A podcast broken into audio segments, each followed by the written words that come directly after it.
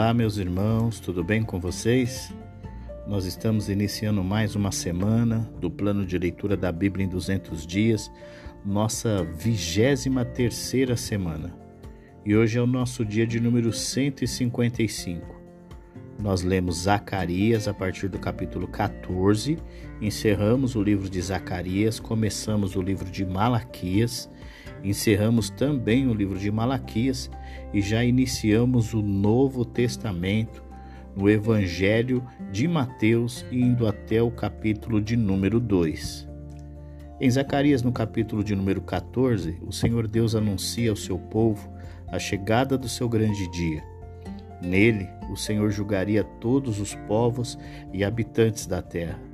Zacarias brevemente descreve o triunfo mundial do Messias, já que aqueles para quem ele escrevia eram familiarizados apenas com a região ao redor da Palestina, ele limitava os detalhes geográficos a essa área. Outras fotos também eram tiradas de modo de vida familiar aos judeus. A cena começava com os inimigos de Deus pensando erroneamente que finalmente conquistariam seu povo, Jerusalém. Confiantes de que alçariam a vitória, eles se sentaram no meio da cidade para dividir o saque. Enquanto os judeus eram levados cativos ou presos na cidade, de repente Deus agiu em um julgamento sobrenatural. Como ele uma vez dividiu o Mar Vermelho para dar ao seu povo uma forma de escapar dos egípcios, ele dividiu as montanhas a leste de Jerusalém para dar ao seu povo uma forma de escapar da cidade ocupada pelo inimigo. Deus dava satisfação e provisão ao seu povo, alterando o curso da natureza para seu benefício. Não faltava nada. Deus agora estabelecia o seu trono em uma Jerusalém restaurada, repovoada, de onde ele governaria sobre toda a terra. As montanhas ao redor da cidade eram aplainadas para que Jerusalém fosse elevada aos olhos de todas as nações e o Deus de Israel fosse adorado em todo o mundo. Os inimigos eram destruídos em um julgamento terrível e Israel era compensado por tudo que havia perdido anteriormente para os exércitos saqueadores. Sobreviventes entre as nações deveriam vir a Jerusalém para adorar a Deus. Esta reunião de nações era comparada à colheita de Israel, dos frutos da colheita nas festas dos tabernáculos, no final de cada ano agrícola. Não havia mais diferença entre artigos sagrados e não sagrados. Tudo era sagrado e adequado para o serviço de Deus, até mesmo panelas e frigideiras e sinos nos pescoços dos cavalos. Visto que todas as coisas eram sagradas, os comerciantes não eram mais necessários no templo para trocar bens não sagrados por sagrados. A verdadeira santidade seria finalmente estabelecida no mundo. E assim nós encerramos o livro de Zacarias e começamos agora o livro de Malaquias. Em Malaquias, capítulo de número 1, observamos que o Senhor rejeita ofertas fraudulentas. As pessoas poderiam se orgulhar de serem o povo de Deus, mas desagradá-lo por viverem para agradar a si mesmas. Malaquias aprende por experiência própria que quando essas pessoas eram repreendidas, geralmente ficavam ofendidas. A reação deles era apontar em tom de voz magoado que eles eram inocentes e que haviam sido tratados injustamente. O método de Malaquias para lidar com eles era citar as suas queixas e, em seguida, para mostrar que eles não tinham direito de fazer tais reclamações. Eles não deveriam culpar a Deus, mas culpar a si mesmos a principal reclamação das pessoas era que Deus não as amava. E se o fizesse, eles argumentavam: deixe-o provar isso a eles, dando-lhes conforto e prosperidade em vez de dificuldades e pobreza. Malaquias logo mostraria a eles as razões de suas dificuldades, mas primeiro ele queria fazer com que vissem que tinham uma prova clara do amor de Deus. Isto era visto na escolha de Deus de Jacó e não de Esaú. Embora não houvesse nada em Jacó que o tornasse mais amável do que o seu irmão. Os descendentes de Jacó, Israel, foram punidos, mas agora estavam de volta à sua terra natal dada por Deus. Mas os descendentes de Esaú, Edom, sofreram um julgamento do qual sua nação nunca se recuperaria. A destruição por toda a terra de Edom seria um lembrete para as pessoas das gerações futuras da maldade incurável de Edom. Israel, como povo de Deus, deveria honrá-lo como seu pai e reverenciá-lo como seu senhor. Em vez disso, eles o insultaram. Eles ofereceram a Deus animais coxos, enfermos e cegos. Eles nunca pensariam em oferecer tais animais ao governador, mas os ofereceram a Deus e esperavam que ele se agradasse deles. Eles fariam melhor se fechassem as portas do templo e não fizessem nenhum sacrifício do que oferecer adoração assim. Até mesmo os gentios ofereciam adoração mais sincera. Para os judeus, todo ritual de adoração era enfadonho. Eles não apenas insultavam a Deus pelo padrão de suas ofertas, mas também o enganavam. Quando estavam em apuros, eles prometiam sacrificar algo de valor se ele os salvasse, mas uma vez que eram salvos, eles lhe davam algo sem valor. Em Malaquias, capítulo de número 2, o Senhor deixa muito clara a sua insatisfação ao sacerdote que não o honrava. Os sacerdotes eram os principais culpados pela pobre condição espiritual de Israel. Se eles não reformassem rapidamente seus caminhos, Deus os puniria. Ele reduziria sua renda com os dízimos e ofertas do povo e traria desgraça pública sobre eles. Ele poderia até removê-los da sua posição como sacerdotes, a fim de impedir que o sacerdócio se tornasse tão corrupto que tinha de ser abolido. Deus preferiria manter o sacerdócio de acordo com a promessa que fez à tribo de Levi. Os sacerdotes não eram apenas funcionários que cuidavam dos rituais do templo. Eles deveriam ser os guias espirituais e morais do povo. Os primeiros sacerdotes ensinavam ao povo, tanto por seu exemplo pessoal, como por sua instrução como conhecer a Deus e viver em retidão. Os sacerdotes eram servos de Deus, que tinham a responsabilidade de ensinar as pessoas as leis de Deus e dar-lhes instruções práticas sobre os assuntos cotidianos. Mas os sacerdotes dos dias de Malaquias falharam em manter os padrões de Deus, seja pelo ensino ou pela prática, e assim desencaminharam Israel. Eles favoreciam os ricos e poderosos e, como resultado, eram desprezados pelas pessoas comuns. Desordens no casamento foram outra causa dos problemas de Israel. Muitos homens judeus se casaram com mulheres pagãs idólatras e introduziram práticas idólatras na adoração sagrada de Deus. Esses judeus não apenas se casaram com adoradores de ídolos, mas também se divorciaram das suas esposas judias. Eles desprezaram a aliança do casamento e a aliança que Deus fez com Israel no Sinai.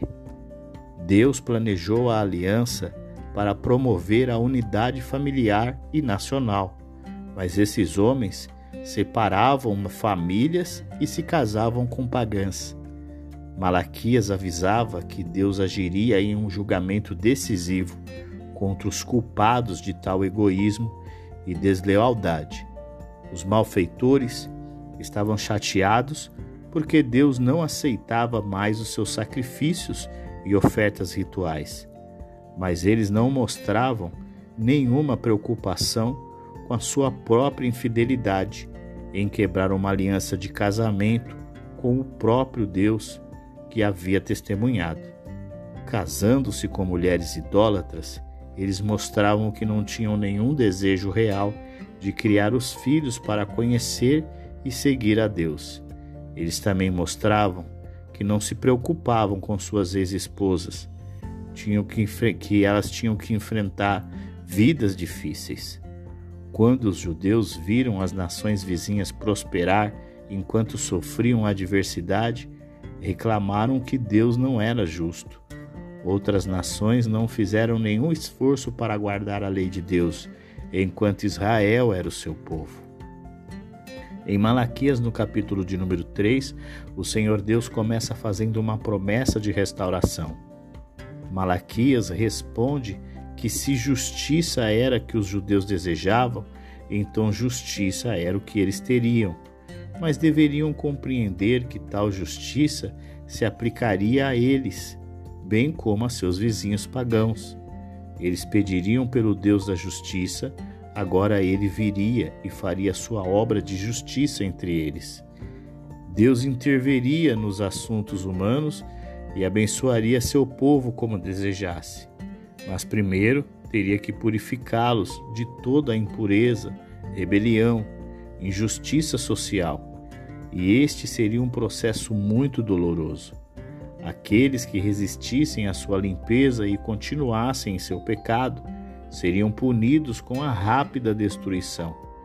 Se as pessoas queriam escapar das adversidades, deveriam pedir misericórdia, não justiça, pois suas dificuldades embora fossem uma punição, era uma punição misericordiosa. Como sempre, Deus foi extremamente paciente com eles. Se Deus sempre agisse de acordo com a justiça estrita, como eles afirmavam que ele deveria, todos teriam sido destruídos há muito tempo. Por causa da seca, pragas de gafanhotos e doenças das plantas, eles tiveram safras ruins mas todos esses desastres foram enviados por Deus.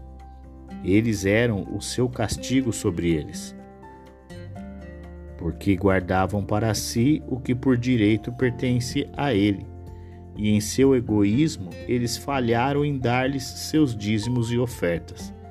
Eles deveriam mudar os seus caminhos e serem honestos com Deus.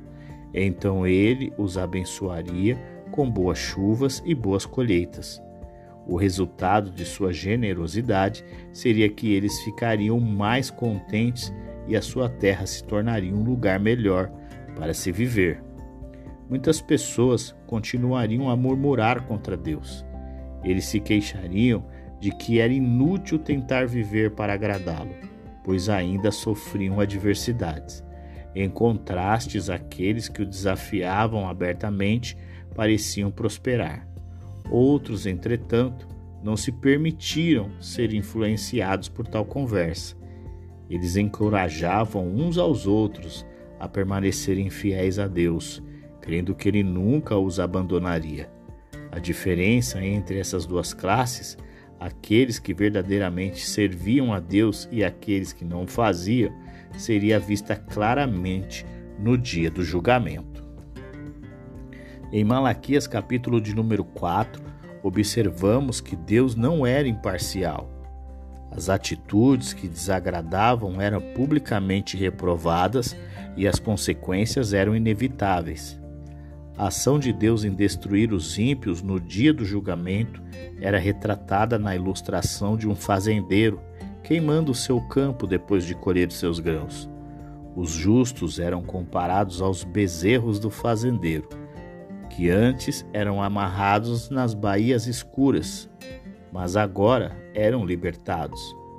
Eles irromperam para saltar e pular os campos recentemente queimados. À medida que o sol brilhava sobre eles, trazia cura e vigor para suas vidas de alegria e liberdade recém-descobertas. Em vista de sua salvação vindoura, os justos deveriam permanecer fiéis à lei de Deus. Além disso, eles deveriam aguardar com expectativa o aparecimento do precursor do Messias, simbolizado aqui pelo nome de Elias. Se o povo respondesse à pregação deste Elias, eles seriam unidos em um espírito com seus antepassados crentes, Abraão, Isaque e Jacó. Mas se eles se recusariam a se arrepender, eles encontrariam o julgamento divino. E assim nós encerramos o livro de Malaquias e também o Velho Testamento. Começamos agora o Novo Testamento e o livro de Mateus. Em Mateus, no capítulo de número 1, começa apresentando a genealogia de Jesus Cristo, a partir de Abraão, passando pelo rei Davi e finalizando em José, o pai terreno de Jesus. As genealogias registradas por Mateus mostram como o nascimento de Jesus cumpriu as promessas feitas a Abraão. Mateus, escrevendo para os judeus, começa a sua genealogia com Abraão, pai da raça judaica.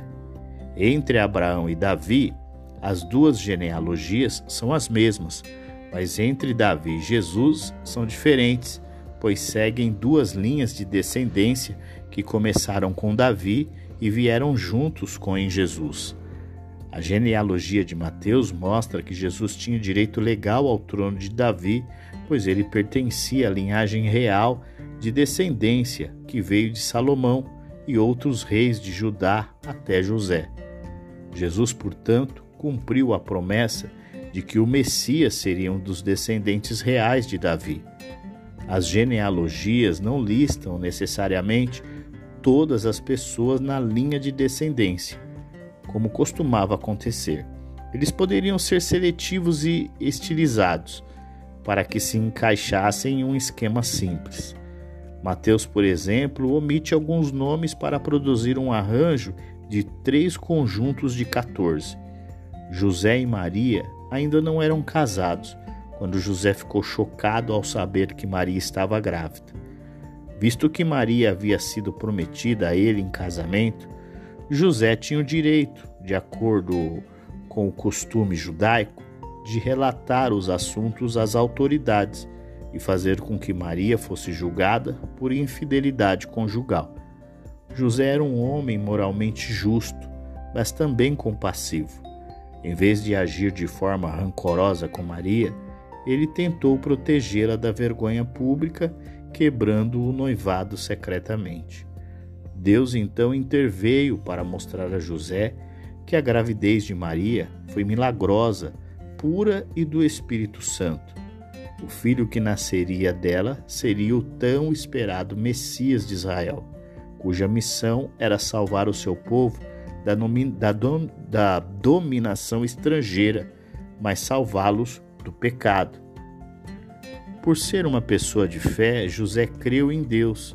Ele tomou Maria como esposa, embora não tivesse relações sexuais com ela antes do nascimento de Jesus.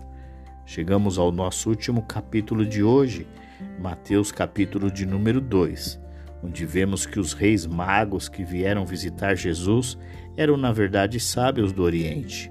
Eram reconhecidos entre os povos como mestres, cientistas, astrônomos e que se dedicavam ao estudo da medicina. Herodes o Grande governava a Judéia na época e não desejava ver um rei judeu rival estabelecido. Como os magos, com os magos, ele aprendeu a época do nascimento do novo rei e com os estudiosos judeus ele aprendeu o local de seu nascimento. Ele exortou os magos a localizar a criança e em seguida relatar a ela, para que ele pudesse ir e prestar homenagem. Os magos encontraram Jesus e o adoraram, mas quando souberam que Herodes planejava matá-lo, voltaram para casa. Eh, sem primeiro relatar a Herodes. Maria e José também souberam da traição planejada de Herodes e escaparam com a criança para a segurança do Egito. Quando, depois de algum tempo, os magos não voltaram, Herodes viu que a única maneira de ter certeza de destruir o novo rei era matando todas as crianças do sexo masculino com menos de dois anos de idade na área de Belém. Ele fixou a idade das crianças condenadas de acordo com os detalhes dados a ele pelos magos, o que sugere que Jesus nessa época tinha entre um e dois anos de idade. Ao saber da morte de Herodes, José e Maria voltaram com o menino Jesus para a Palestina. Como o novo rei Arquelau era tão injusto e cruel quanto seu pai Herodes, eles consideraram inseguro ficar na Judéia e então foram para o norte, para sua cidade natal Nazaré. Com o passar dos anos da infância de Jesus, ele se desenvolveu em corpo, mente e espírito. Encerramos o nosso dia de número 155 do plano de leitura da Bíblia em 200 dias. Amanhã continuamos navegando no Evangelho de Mateus, já no Novo Testamento. Então eu aguardo você, um grande abraço e até lá.